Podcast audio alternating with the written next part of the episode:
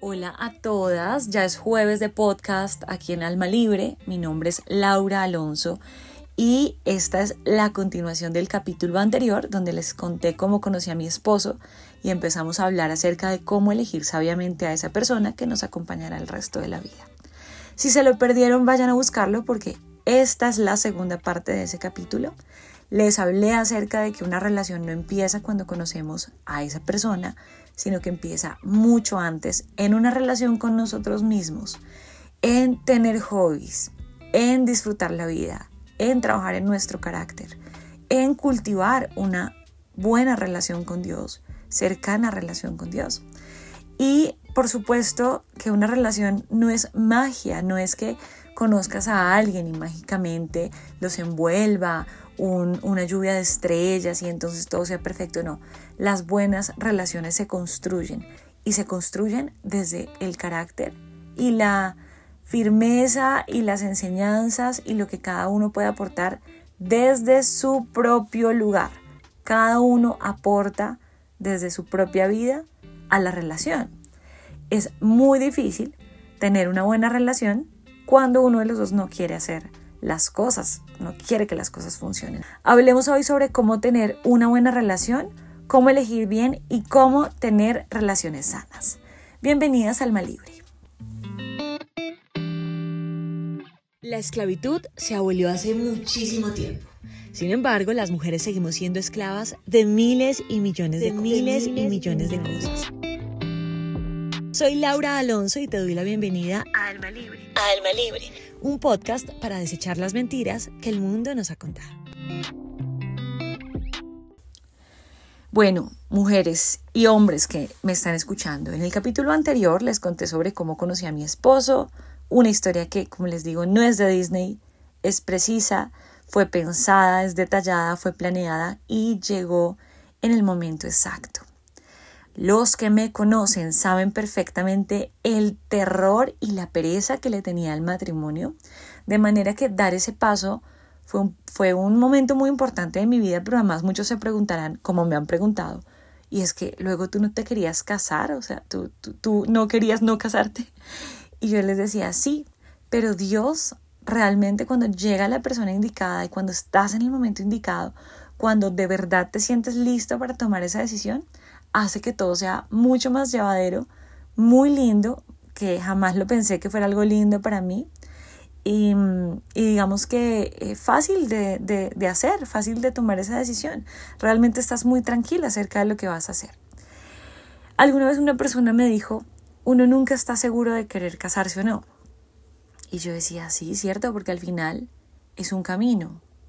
Tomo el camino de casarme o tomo el camino de no casarme y quedarme sin una persona a mi lado. Como toda decisión, más que difícil de tomar, es de pensar y de tener determinación y decir, esto sí es lo que quiero o esto no es lo que quiero. Yo les aconsejo que si ustedes están dudando muchísimo acerca de tener una relación con una persona, casarse con una persona, lo están dudando, no se sienten felices, no se sienten cómodas, huyan, no, así sea un día antes de la boda, así sea el mismo día de la boda. No se casen si no están tranquilas, si no se sienten seguras, si no se sienten felices, si sienten que de verdad no están preparadas, no se casen. Porque, eh, pues, no hay que jugar con el corazón de las personas ni el de nosotras mismas, ¿verdad? Así que es importante tomar un, dar un paso atrás y decir, no me voy a casar. Si ya lo hiciste y estás en un matrimonio en el que no eres feliz etcétera, debes revisar mm, si tú estás actuando mal, si la otra persona está actuando mal, porque como les digo, una, una relación es de dos personas. No te voy a decir sepárate, no te voy a decir quédate, lo que te voy a decir es concéntrate en trabajar en tu carácter y concéntrate en hacer las cosas mejor, pero es muy difícil que si un matrimonio empezó mal, continúe bien. Mm, sobre todo si los dos eh, no tienen una buena comunicación, buena relación y si los dos no están dispuestos a trabajarlo. Así que mm, vamos a hablar hoy acerca de cómo tener relaciones sanas en general. No tiene que ser solo de matrimonio, ¿ok? Incluso relación con uno mismo, una relación sana. Entonces, Em, les decía que esa persona llegó a mi vida en el momento exacto, pero antes de casarme me dediqué orgullosamente muchos años de mi vida a trabajar en mí, pero no como lo venden hoy en día, como si fuese un plan programado con fechas y horas específicas, no, no, no, sino disfrutando mi vida, ¿saben? Atesorando el momento en el que estaba. Siempre era muy feliz en el momento en el que estuviera porque Dios estaba conmigo. Y es súper importante tener sueños, cumplirlos, estudiar, aprender un nuevo idioma, tener un hobby, tener amigos, conocer gente, viajar, disfrutar la vida, disfrutar ese momento en el que se está. Y yo disfrutaba sin pensar en las etapas.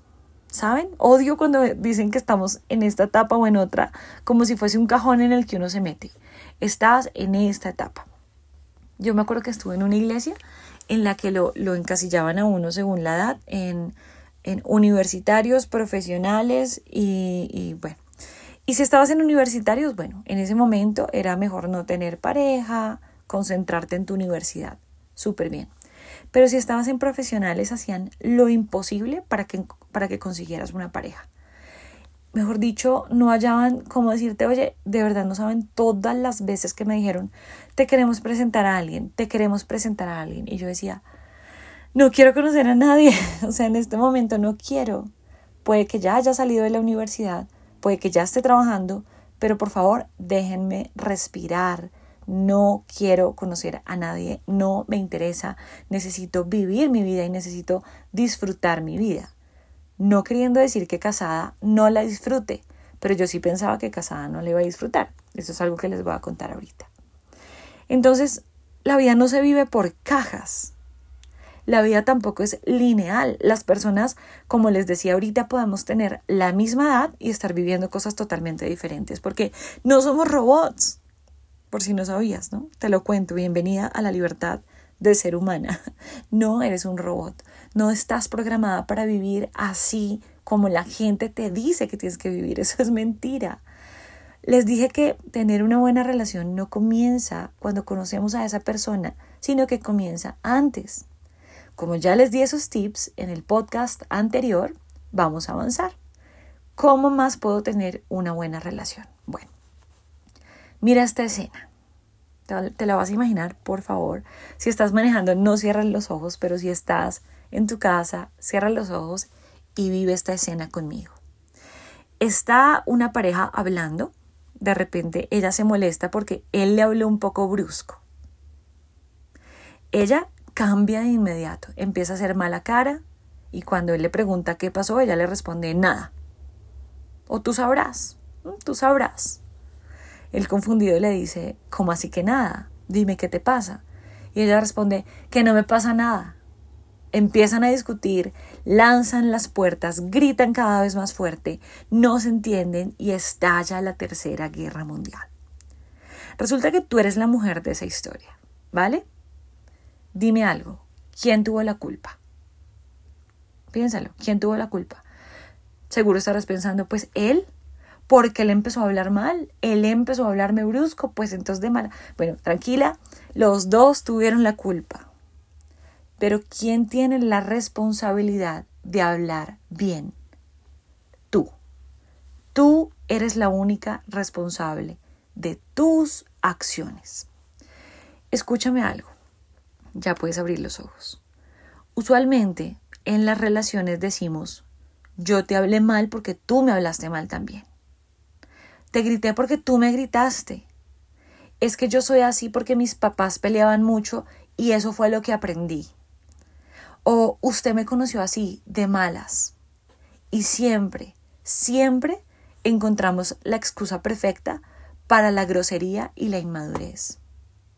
Entonces dime una cosa, ¿cuándo es que vas a madurar y vas a empezar a hacerte responsable de tus acciones? ¿Vas a quedarte culpando al mundo entero de tu grosería? de tu forma agresiva de reaccionar. Es que como tú me hablaste mal, pues entonces yo también te hablo mal y nos matamos. No. Dime hasta cuándo vas a madurar y vas a hacerte cargo de tu forma de reaccionar. Puede que el otro te haya hablado mal. Eso es su responsabilidad. Pero es tu responsabilidad contestarle de la misma manera. ¿Cómo alguien responde indignado por la grosería con grosería? Eso es incoherente. Yo no puedo indignarme porque fue grosero y ser grosera porque él fue grosero y entonces él es grosero porque yo fui grosera. Por Dios, eso es incoherente y es inmaduro. Entonces, vamos a la misma escena. Están hablando, él de repente le habla un poco brusco, pero ella sigue hablando normal. Una vez la conversación termina, ella le dice, te quiero preguntar algo. Ahorita mientras hablábamos sentí que en algún momento me hablaste un poco golpeado. ¿Dije algo que te hizo sentir mal? Él responderá sí, o no, no, no fue mi intención, discúlpame. Y ella le dice, quería preguntarte porque lo sentí así y no quería asumir que estabas molesto. Por mi parte me sentí mal cuando me hablaste de esa manera. No me siento bien de que me hables así. Tendrán que seguir hablando, pedirse perdón y, por supuesto, lo que implica el perdón, cambiar. Seguro estás pensando dos cosas. Una, no, Laura, bobas y no. Uno no puede ser sumiso, olvídate. Uno no puede responder como si nada. Si me habló golpeado, pues yo también y de malas. O dos, Laura, por favor, es imposible llegar a ese nivel de paciencia. Uno no puede reaccionar con calma cuando algo así pasa. Eso solo en las películas. Bueno, estás equivocada si piensas cualquiera de las dos. Te voy a decir por qué. La primera opción, responder con sabiduría, no es ser tonto o sumiso. Esa mentira que tienes arraigada en tu mente la debes reemplazar por una verdad. Ser sabio no es ser sumiso, ser sabio es ser sabio. Ser sabio es evitar una pelea, eso es sabiduría. No cazar conflictos, sino evitar conflictos. Ser sabio es resolver, ser sabio es avanzar, no quedarse ahí, enganchado, hasta que no se haga justicia, no me muevo aquí. No, ser sabio es ser coherente, tranquilo, buscar soluciones. Lo que hace un líder. Un líder no se queda ahí dándole vueltas y vueltas, no. Busca la, solución. Mira, mm, sentí que me hablaste mal, yo me siento mal y no, no me gustó, me sentí un poco mal por eso. Miren, les voy a dar un tip de la vida. Suban el volumen. Les voy a dar el tip de su vida. Escúchenme lo que les voy a decir dos puntos. Cuando vayan a decirle algo a alguien que hizo mal, no lo señalen a él, señálense a ustedes mismos. ¿Cómo así? No le digan, es que tú me hablaste mal porque tú eres un mal hablado, eres un grosero, es que tú me alzaste la voz porque es que tú y tú y tú. No, no, no. El dedito apuntando hacia ti y le dices, yo me sentí mal de que me hablaras de cierta forma o percibí que me hablaste así y me hizo sentir un poco mal.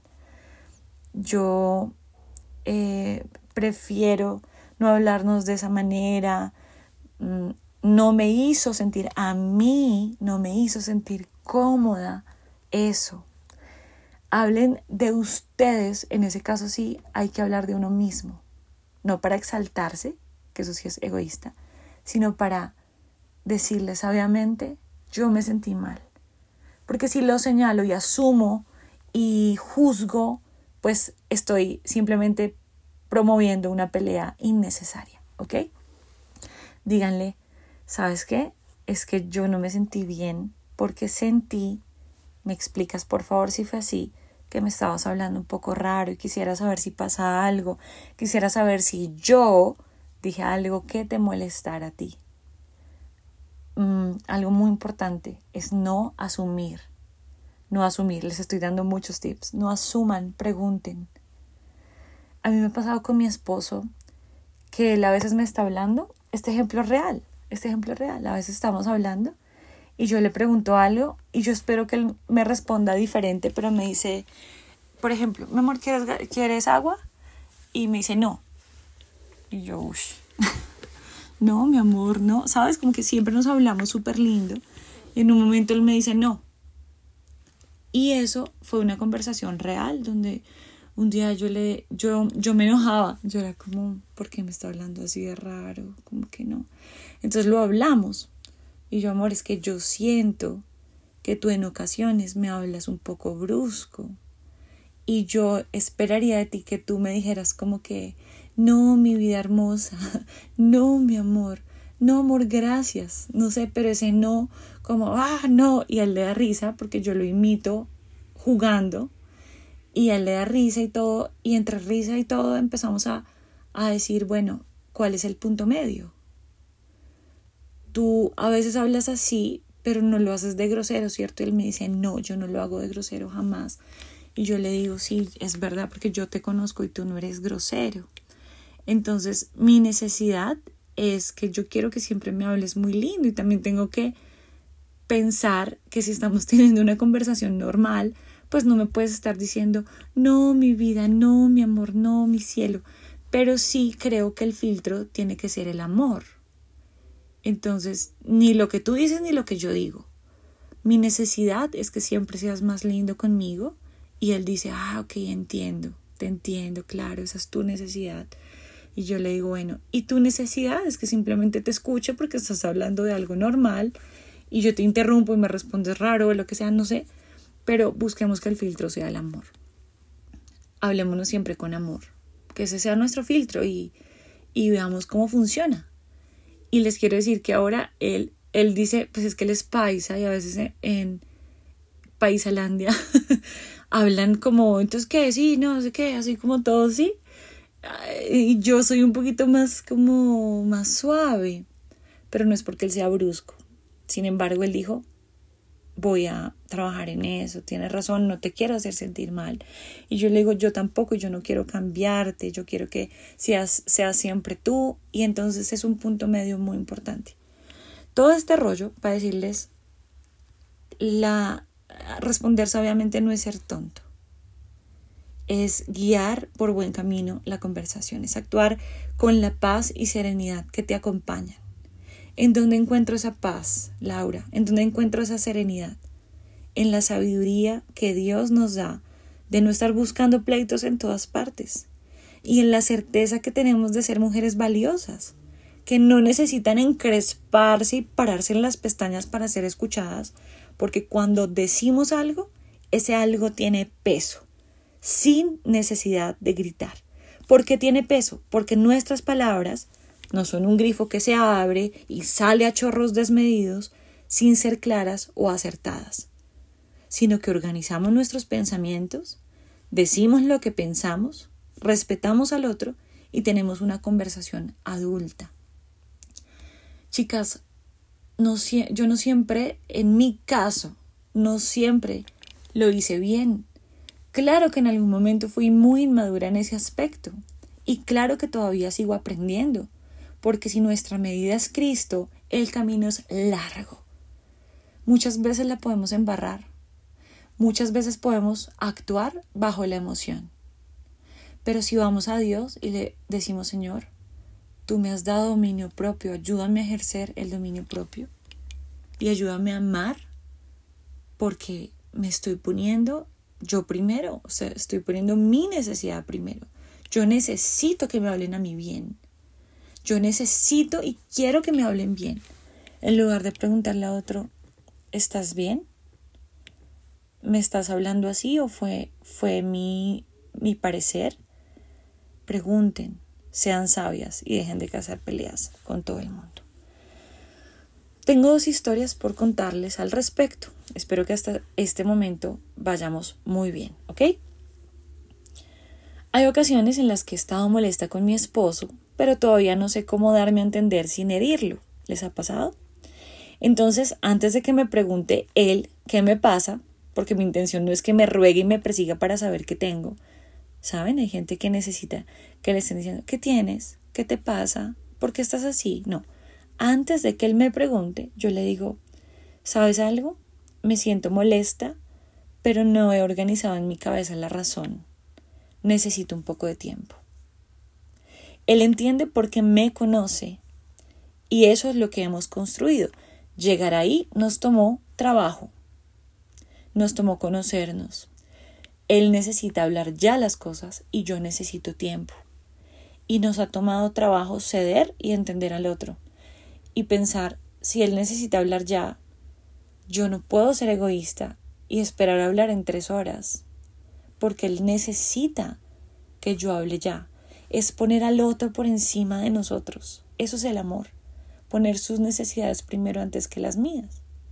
El amor es eso. La palabra del Señor dice que el amor no es egoísta y que el amor no busca lo suyo. Y entonces pienso, Él necesita que yo hable ya y yo me estoy tomando aquí este tiempo. Yo soy una persona con dominio propio porque el Señor me ha dado dominio propio. Voy a hablarle ya, así me sea muy difícil. Voy a ir y voy a hablar ya con Él. Nos ha pasado en algunas ocasiones Mm, en la mayoría logramos hablarlo ya. Tranquilos, en juego, somos mejores amigos, somos siempre mejores amigos y nunca hay que quitar esa mirada de, de ahí, ¿no? Yo no soy su mamá ni él es mi papá, somos amigos y somos pareja, entonces tenemos que construir, escucharnos, preguntar. Y, y yo digo, él necesita hablar ya, yo voy a ir. Eh, ven, mm, hablemos de esto que te mencioné ahorita. Y él sabe que yo necesito el espacio, entonces dice, le voy a dar su espacio. Pero no siempre ha sido tan fácil. No siempre funciona a la perfección, pero cuando lo vas construyendo se hace mucho más fácil. A veces estoy molesta y salen palabras de mi boca desde la emoción y no desde la razón. Claro que me ha pasado, pero nunca buscando continuar en eso, sino callarme y no herirlo, porque finalmente lo que yo le diga nunca se le va a olvidar. Como la frase que dice, cada vez que tú lastimes a alguien, ve y clavas un clavo en la pared y cuando te disculpes sácalo y vas a ver que igual quedan huecos. Entonces tú no puedes deliberadamente empezar a decir un montón de cosas y luego disculparte y fingir que no pasó nada. Debes ejercer el dominio propio. No tiene nada malo sentirte brava, ¿ok? Lo malo es cuando ese enojo se convierte en una tormenta que deja caos a su paso. ¿Qué dice Dios al respecto? Airaos, pero no pequéis. Moléstense todo lo que quieran, pero este es un mandato, no pequen. Estar enojados no nos da derecho a barrer con todo el mundo. Dejemos este punto aquí y les cuento la otra historia. Alguna vez, siendo líder de un instituto bíblico al que fui a estudiar la palabra de Dios, estuve liderando un grupo de mujeres de distintas edades, razas, costumbres, etc. Cierto día, una de ellas incumplió una de las normas del instituto, de manera que tuve que acercarme y explicarle por qué lo que hizo estaba mal. Ella refutó muy enojada diciéndome es que eso es lo que me han enseñado en mi casa y yo soy así, mi cultura es así y las mujeres de mi casa somos así. Se encerró en el baño, cerró la puerta durísimo y ella no quería salir. Una de las líderes le dijo, hazme el favor y sales ya. No salió. Yo estuve pensando bien cómo manejar la situación, de manera que le dije, voy a estar afuera y cuando decida salir vamos a hablar, quiero escucharte. Hay que decir que ella era mucho menor que yo y todas las mujeres pasamos por una etapa adolescente un poquito complicada, poco sabia, eh, muy arrebatada y bueno, no podemos seguir actuando a estas alturas de la vida como adolescentes porque ya no lo somos, así que yo tenía que ser la que tomara las riendas de esa situación. Ella salió del baño y le dije, mira, hay tres formas de tener una conversación con una persona. Una es de adulto a niño, donde el adulto le da órdenes desde su posición al niño y el niño debe obedecer. La otra es de niño a adulto, donde el niño hace pataleta, llora, se encierra y busca la manera de hacer lo que quiere. Y la otra es de adulto a adulto, donde los dos se escuchan, son empáticos, se ponen en el lugar del otro y llegan a un acuerdo. Dime una cosa que resolverá la manera en la que vamos a hablar. ¿Estoy hablando con una niña o con una adulta? Adivinen qué me dijo. Me dijo, estás hablando con una adulta. Tuvimos una gran conversación donde nos escuchamos y sabiamente pude mostrarle que omitir una regla básica dice mucho acerca de nosotros. Le expliqué que si ella no podía seguir una regla tan simple, me preocupaba que su carácter me estuviera diciendo que no sabe poner límites en su vida. Las reglas, le mencioné, son importantes, no para cumplirlas, sino para forjar tu carácter. Caminar sobre el límite solo hará que un día caigas, le dije. Ella por su parte no lo veía así, lo veía normal, hacía parte de lo que había aprendido. ¿A qué voy con esto? A que todas las personas pensamos diferente, sentimos diferente, pero hablando como adultos podemos llegar a un acuerdo. Porque te quiero decir algo, las personas nos ven con las gafas que nosotros les ponemos. Si alguien me habla mal y yo le hago saber que pasó ese límite, de manera sabia, esa persona me va a respetar. Si le digo que me respete y respetándolo, entonces seré incoherente. Entonces la regla de hoy es habla claro, habla claro. Di, estoy molesta. No he logrado pensar todavía por qué exactamente me molestó esto.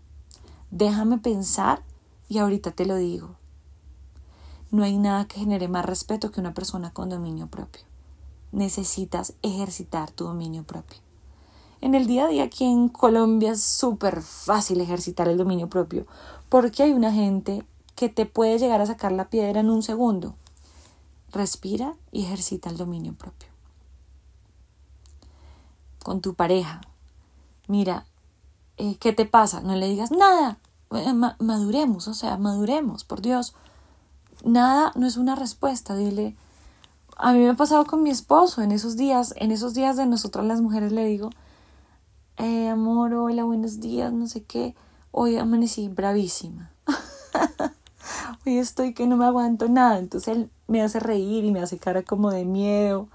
Y yo me río y le digo, en serio, no me aguanto nada. No, no es contra ti ni voy a ser, por supuesto, grosera contigo jamás.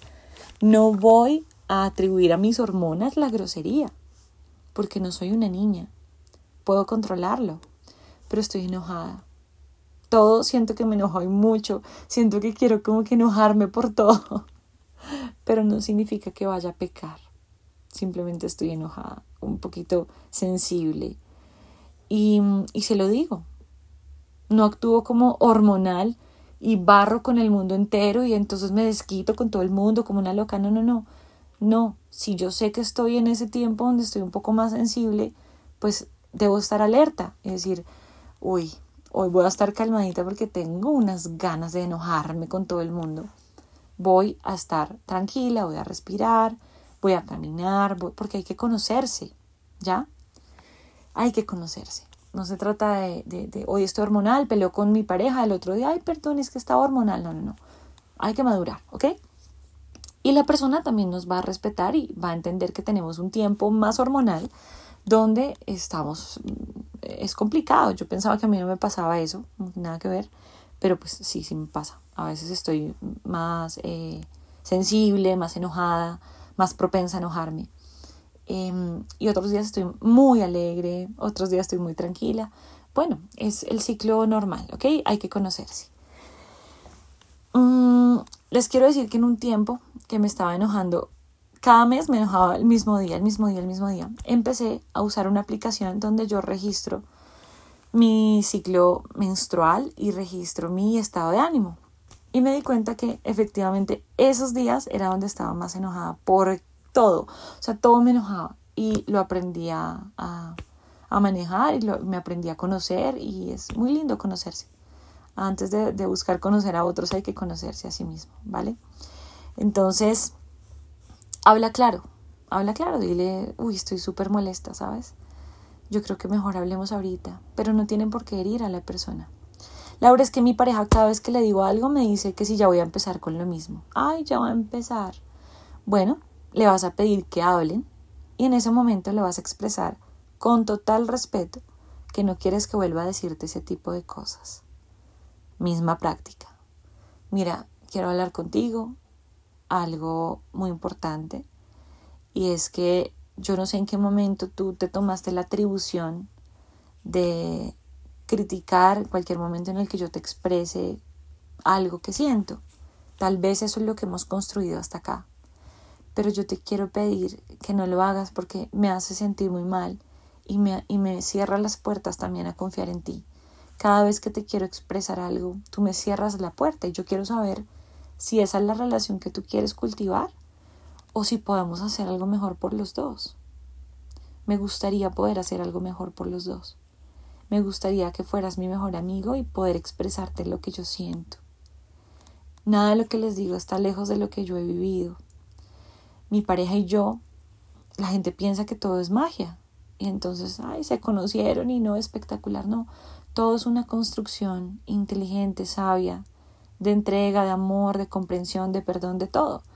Y también hay que tener una pareja con la que uno se sienta bien, o sea, con la que uno pueda hablar abiertamente, donde uno pueda ser uno mismo, donde uno pueda ser amigo, donde uno pueda construir una pareja que, que, que lo impulse a uno, que, que lo motive, que lo, que lo admire, que uno admire, que se puedan reír juntos, que todo sea espectacular cuando esa persona está y eso es algo que también va en el carácter de la otra persona, pero les digo, se construye.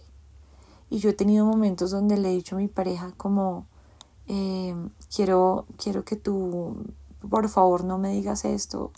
Te va o él me dice, te va a pedir el favor de que no me digas tal cosa. Y esos límites son importantes, ¿ok? El otro jueves vamos a hablar acerca de cómo se distribuyen los roles y las tareas en la casa. Es cierto que la mujer es la que debe cocinar, lavar, limpiar y atender la casa en general, este tema es importante y al parecer muchos hogares luchan con ideas preconcebidas al respecto, o quizás algunas de ustedes que no están casadas luchan con esa idea. Porque lo he escuchado. No, yo que me voy a casar para ser esclava de una persona. No, yo vivo súper bien. Yo que me voy a casar para ir a ser ama de casa en un lugar. No, yo cómo me voy a hacer eso. No, yo así estoy feliz. No, gracias. Y yo digo, ¿con qué clase de hombres están casadas las que las mujeres que las rodean para pensar así. Entonces, es cierto que la mujer es la que debe atender la casa, cocinar, lavar, planchar de todo. Vamos a hablar de eso. Vamos a hablar acerca de em, roles, límites, distribución de tareas, etc. Y recuerden, las buenas relaciones no se encuentran en una caja de cereal. Las buenas relaciones se construyen.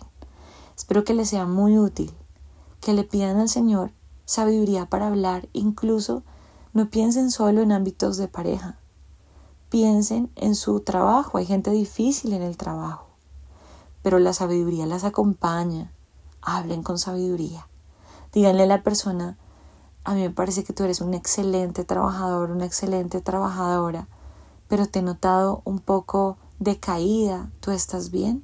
Hay algo que pueda hacer por ti. Así por dentro le quiero decir, estoy mamá de tu actitud, no trabajas, estoy cansada, no haces nada. Pónganse en un rol de apoyo, de sabiduría, de dar por el otro un poco más de lo que el mundo nos dice que debemos dar. La sabiduría las acompañe. Recuerden que el Señor es la fuente de toda sabiduría y el temor al Señor es la sabiduría. De ahí se encuentra la sabiduría. No hay nada que nadie les pueda decir para aprender a ser sabia. Solo el Señor, su palabra, solo estar con Él, pasar tiempo con Él.